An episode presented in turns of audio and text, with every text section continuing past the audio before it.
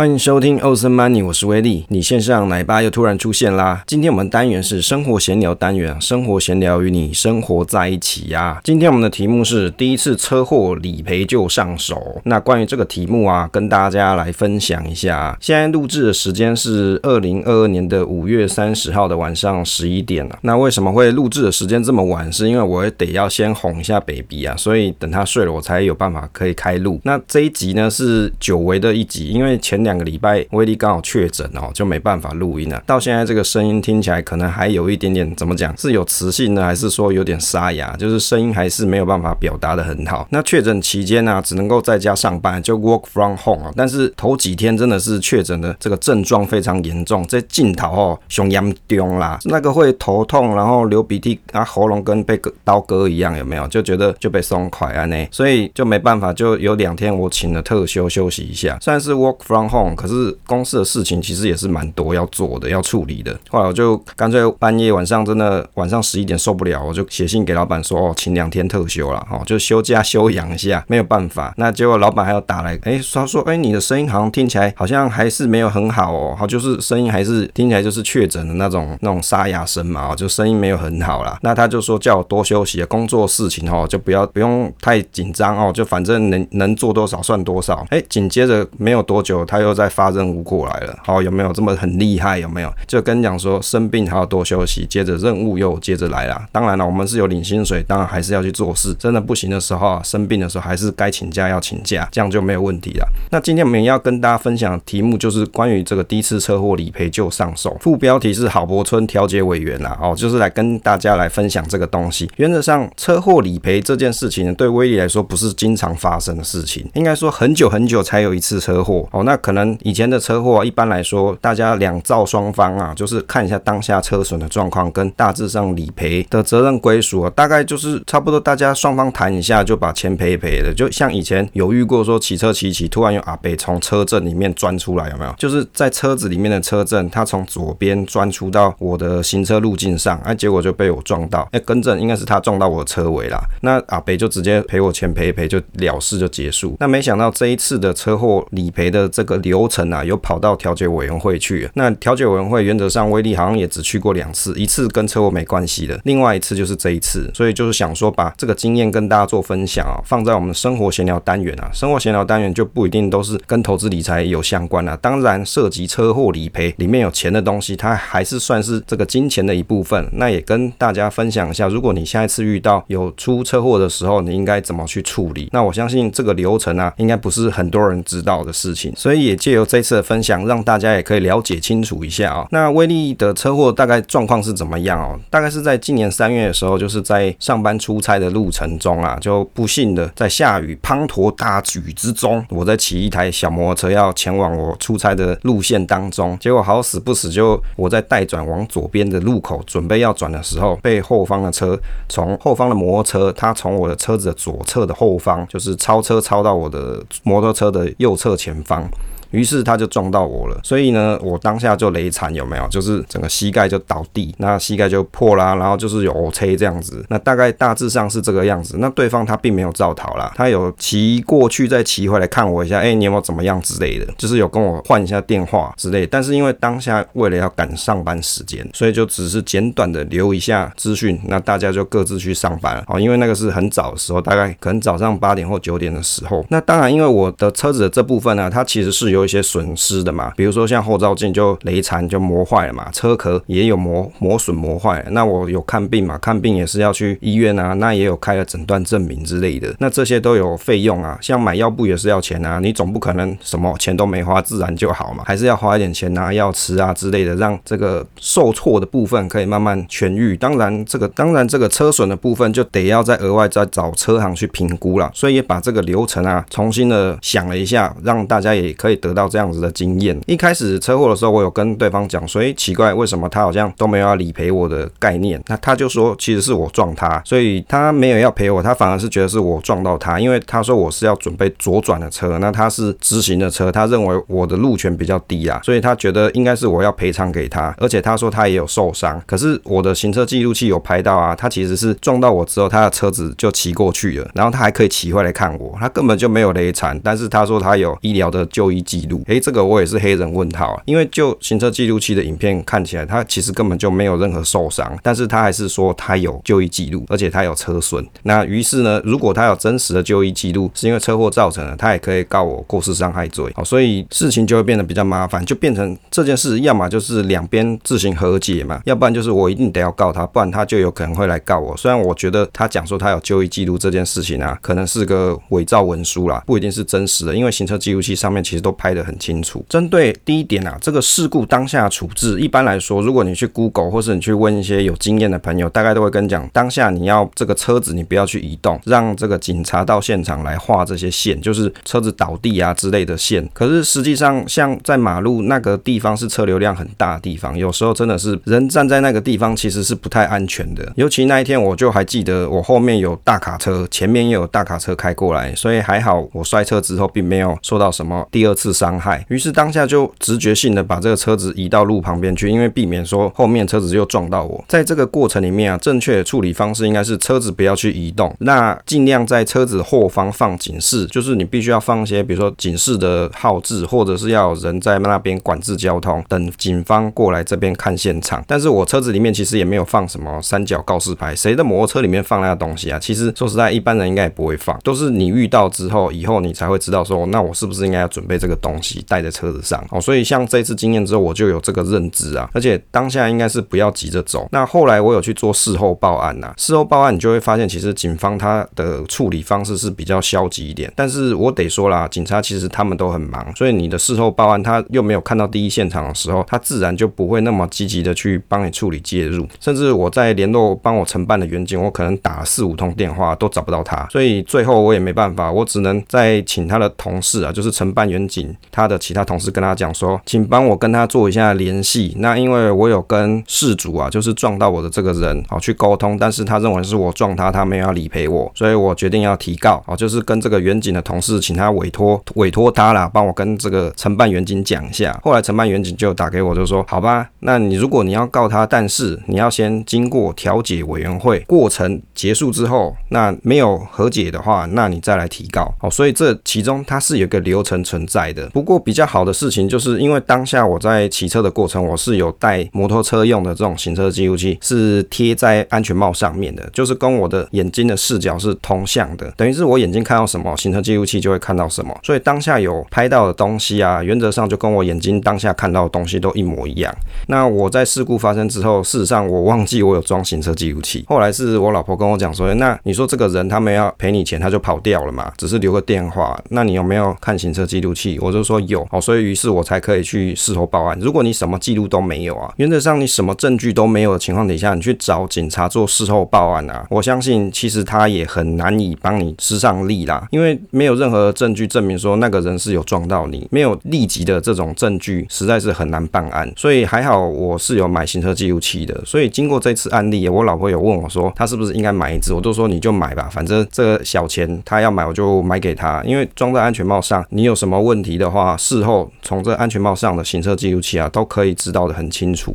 那后来警察有帮我去开了这个初判表，因为如果你要去做调解委员会之前，你必须要先去申请初判表。这个初判表的申请啊，原则上你可以在网络上去申请。不过我觉得这个网络上申请是有一个很奇怪的事情，就是如果你要从网络上申请，跟网络上下载初判表的内容，你必须一开始你就要用自然人凭证登入，然后你才可以用自然人凭证去领这个表。那这件事我不知道，所以我上去登记之后，我才发现说我没有办法从线上下载，所以我又得要再跑回原本的这个派出所去领这个初判表回来。那当然，这个初判表领回来之后，我有去看上面交通大队的评论啊，他会有一些 judge 嘛，初判表它都叫初判表，它一定是有 judge 的。那初判表上面就有写说，我这一边我这一方是无照责，那对方是他疑似跨越双黄线切到我这个车道。其实这个判决啊，其实我是觉得还蛮合理的，因为的确我在等红绿灯的时候，我在停止线的地方，我是有看后面有什么车子，所以我的后照镜其实是有照到我后方有哪些车子。但是这个年轻的骑士，他是从我后方突然从对向车道超车到我的车道上，所以我没有办法预知他什么时候会出现，所以我就被撞到。但是他认为是我要转向，所以才撞到他。于是这个年轻人呢、他就针对这个初判表，一开始是说他认为应该看初判表来决定说大家是照着是怎么样，再决定要不要理赔这件事情。所以于是申请了初判表之后，要等差不多两个礼拜左右吧，我就有拿到这个初判表的结果。那于是我就拿这个初判表去跟事主讲说，你看初判表上面我是零肇责，你是有责任的。他就说没有啊，他上面是写说疑似跨越车道嘛，他是写疑啊，并没有说一定嘛。那他就讲说初判表其实没有法律效应，那就建立威力哈不要再去跟他拉迪赛啊。哦，他大概意思就是这样啊，就是他不认这个东西，但是他一开始说哦要等这个结果出来，他就我们就来参考这一份东西去做理赔嘛，就责任厘清。所以在最后没有办法情况底下，那我只能使出最后一招，就直接跟警察说我要告他过失伤害，因为我有受伤嘛，所以变成就是用刑事的责任来去被迫谈民事责任归属问题。那如果你没有受伤的话，原则上就是只能够双方去做民事的诉讼，就是不是从警察这个单位去着手了，就变成是只是单纯民事的部分。如果你有受伤的话，你才可以通过警警察这边去做提告。这是我在这一次的经验里面厘清到的。所以我们刚才有提到几个流程哦，第一个就是事故当下的处置，你可能要等警方来处理是比较容易有积极的成效的。第二个就是你平常在做行车的时候，你要记得去带行车记录器，不管你是开车、骑车都好，你准备一个清晰的行车记录器在你的车上。当发生事情的时候啊，你不要再去 PTT 上面征求人家提供你行车记录器啊，那个叫做缘木求鱼啦。哦，这个鱼什么时候会来都不知道，到底谁愿意提供你这个行车记录器哦？如果除非啦，今天你要么就是真的很严重，那有好心人士愿意提供给你，不然我觉得真的很难找得到别人愿意给你的。接着就是整理事故的过程，你必须要跟对方拟狗嘛，就私底下先大家先谈一下，知道一下说对方的意图是怎么样。那如果他持续执迷不悟啊，那真的是没有办法，就只能到后面的调解委员会，或者是到后面的法院程序来处理。那在这之中呢，你还要得要先去申请初判表，让交通大队这边先给你一个初步的 comment，针对这个 comment 啊，大家来做全责的厘清。好，大概就是比如说你是几 percent，我是几 percent 的责任归属问题。那在前面这些流程结束之后啊，其实还有一栋是威力这次没有做的，它叫做车辆行车事故鉴定委员会。这个委员会的目的就是把两造双方啊都 call 去，哦，就是叫到这个委员会当中去讲一下，说当时你们案发的过程各自表述一下，甚至也许可能会在当下去看一些资料，最后提出他们委员会的评论。当然，这个评论啊，有时候可能会推翻初判表当时交通大队的评论哦，这是有可能的。不过啊，在申请这个事故鉴定委员会，你必须要付三千块的这个工本费啊，就手续费，你要请这些委员来啊，他们又不是来玩的，他们要收钱的啊，所以要给他们三千块，再到开会的时间去讲一下你自己发生的过程。不过在威力 study 的过程里面，其实我先去研究一下说，说这个事故鉴定委员会啊，到底是有没有效果？那也看了 YouTube 上面的一些解说啦。那有的人会说，其实这个东西啊，并没有实际的成效，甚至有的会觉得说很草率的去判。那我认为啦，委员他们应该都还是有专业的能力判断，有很多都是社会大佬嘛，甚至是一些警察他们组成的这个委员会。不过必须得说，他们可能真的太忙了，当下要有时间去好好去细细的去看你的东西啊，其实不是不太可能的。所以我在看有的影片介绍啊，他就会讲说，希望啊委员希望大家自己把把自己的资料整理好之后，再呈交给他们去看。他们会依据你提供资料跟当下事故发生的，也许有影片或照片，他们会去做评断。不过啊，你就想，你至少要付出三千块以上的这个成本跟代价嘛，你要通车过去嘛，那你还要付这三千块，请他们帮你召开这个会议。所以如果你的车损的严重没有这么多的时候啊，去做这件事情是事实上是不太划算的。所以这个鉴定报告不一定是每个事故都会有人愿意花钱去做的，有时候是不做的，一直到上法院的程序的时候，由法院这边可能再请车辆事故鉴定委员会再做一次详细的、仔细的研究，到底是谁的责任比较大。所以威力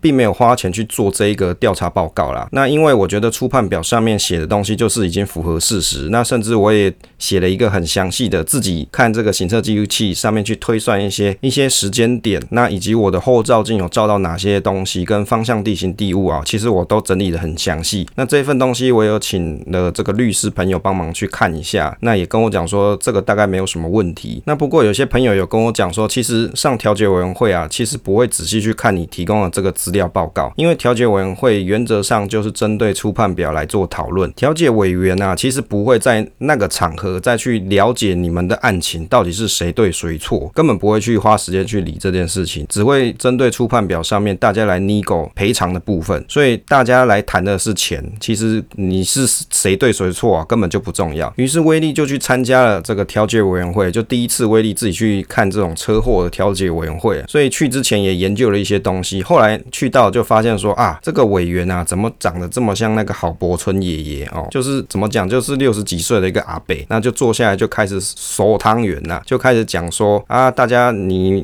这个初判表我看一下，但是对方就有讲说啊，我觉得这初判表啊，我觉得不算数啊，因为是事实上是我这边撞到他的哦，所以他认为这个不算数。但是这调解委员啊，一开始就看说这初判表上面很明显嘛，啊，威力这边是无造责啊，啊，你是有造责。所以你必须要负百分之百的责任，就是得要赔偿。所以你要赔偿多少？那于是就问威力这边说，那你的损害赔偿是怎么样子？所以威力也有去整理一个损害赔偿表，就是包含就医的费用以及这个车损的部分，那有把它仔细的列出来。那列大概一万多块啊，就也不是很多钱，因为威力本身是没有想说要靠这个东西去跟对方诈财，有没有？我是受损嘛，那我只是要我受损的部分得到补偿而已。我们并没有想要去靠这种东西去练财或赚钱之类的，所以我有去找了车行去帮我估价，但是车行他光估价出一份估价单，他就要先收一成的维修费，等于就是比如说一万块的估价单，那他要收一千块的估价费。但是如果你真的有去修的话，这一千块是可以折抵的，所以它上面会去盖正式的店章。那如果有任何问题的话，它上面有电话，你也可以直接去跟车行求证哦，这个评估的东西到底靠不靠谱？所以等于是花钱买车行的背书的概念啊，大概是这个样子。所以威力也有去开这个东西。那到了这个调解委员会，那调解委员就跟对方讲说：“你这个到底是怎么问题啊？其实你可以去事故鉴定委员会去申诉，可以再去复判。但是就现在这个情况底下，我们只看初判表，再来就是谈要赔偿多少。好，所以威力这边就把我这个一万多块的这个金额报出去。那对方就说：啊，这个怎么要一万多块？我只愿意给你两千。结果这个委员阿北啊，他就说：啊，你威力，你干脆去告他好了，他只愿意付你两千块。好，你就去告他好了。哦，他也跟对方讲说：那。他这样就去告你就好了，人家开一万多块东西，你只愿意付两千，那还有什么好谈？不要谈啦，就直接上法院好了。哦，那对方啊听了一下就有点愣住，就想说啊，也不是啊，他当时跟我讲的金额没有那么高啊，那怎么现在突然变一万多块？那威力这边就必须得讲啊，因为当时他问我估价的部分的时候啊，我是去找了一间车行去帮我估，但是你没有真的要修东西的时候，其实人家根本就不太愿意认真花时间帮你估东西，所以很多价钱都是乱抓的，那甚至他也不愿意帮你背书哦，甚至也不会帮你仔细去去看一下到底有哪些有损害，所以你真的要认真找一个车行开估价单，你是要付钱给对方的，他才愿意帮你仔细的看，帮你做背书的。所以我就跟对方讲，那因为你要走到这一步嘛，所以我就只能认真的找人家估嘛。那他帮我估出来钱就是这样，那你有问题你可以去问车行。那对方甚至讲说，那我觉得你车损的部分我来找车行帮你修之类的。那这个委员就跟他讲说，你不要再搞这些东西了啊，你们当下现在钱讲讲哦，后面事就跟你没关了，你这样不是比较轻松吗？啊，其实我觉得这委员讲的也是蛮有道理的。你还管我车子去哪里修，修多少钱？你不是吃饱没事干了吗？大家干脆针对现在来谈的金额去做讨论，或是做讨价还价或打折之类的，还比较实际。那后来这委员就跟我讲说，他对方觉得这个钱太多，算六千块好不好？因为你这车子也有点旧，算六千块怎么样？那我就说好吧，不想要再跟他吵来吵去，反正只要谈妥，不会让他来告我，那就可以。反正这个都小钱嘛，重点是要让这件事情可以结束，所以我就跟他讲说，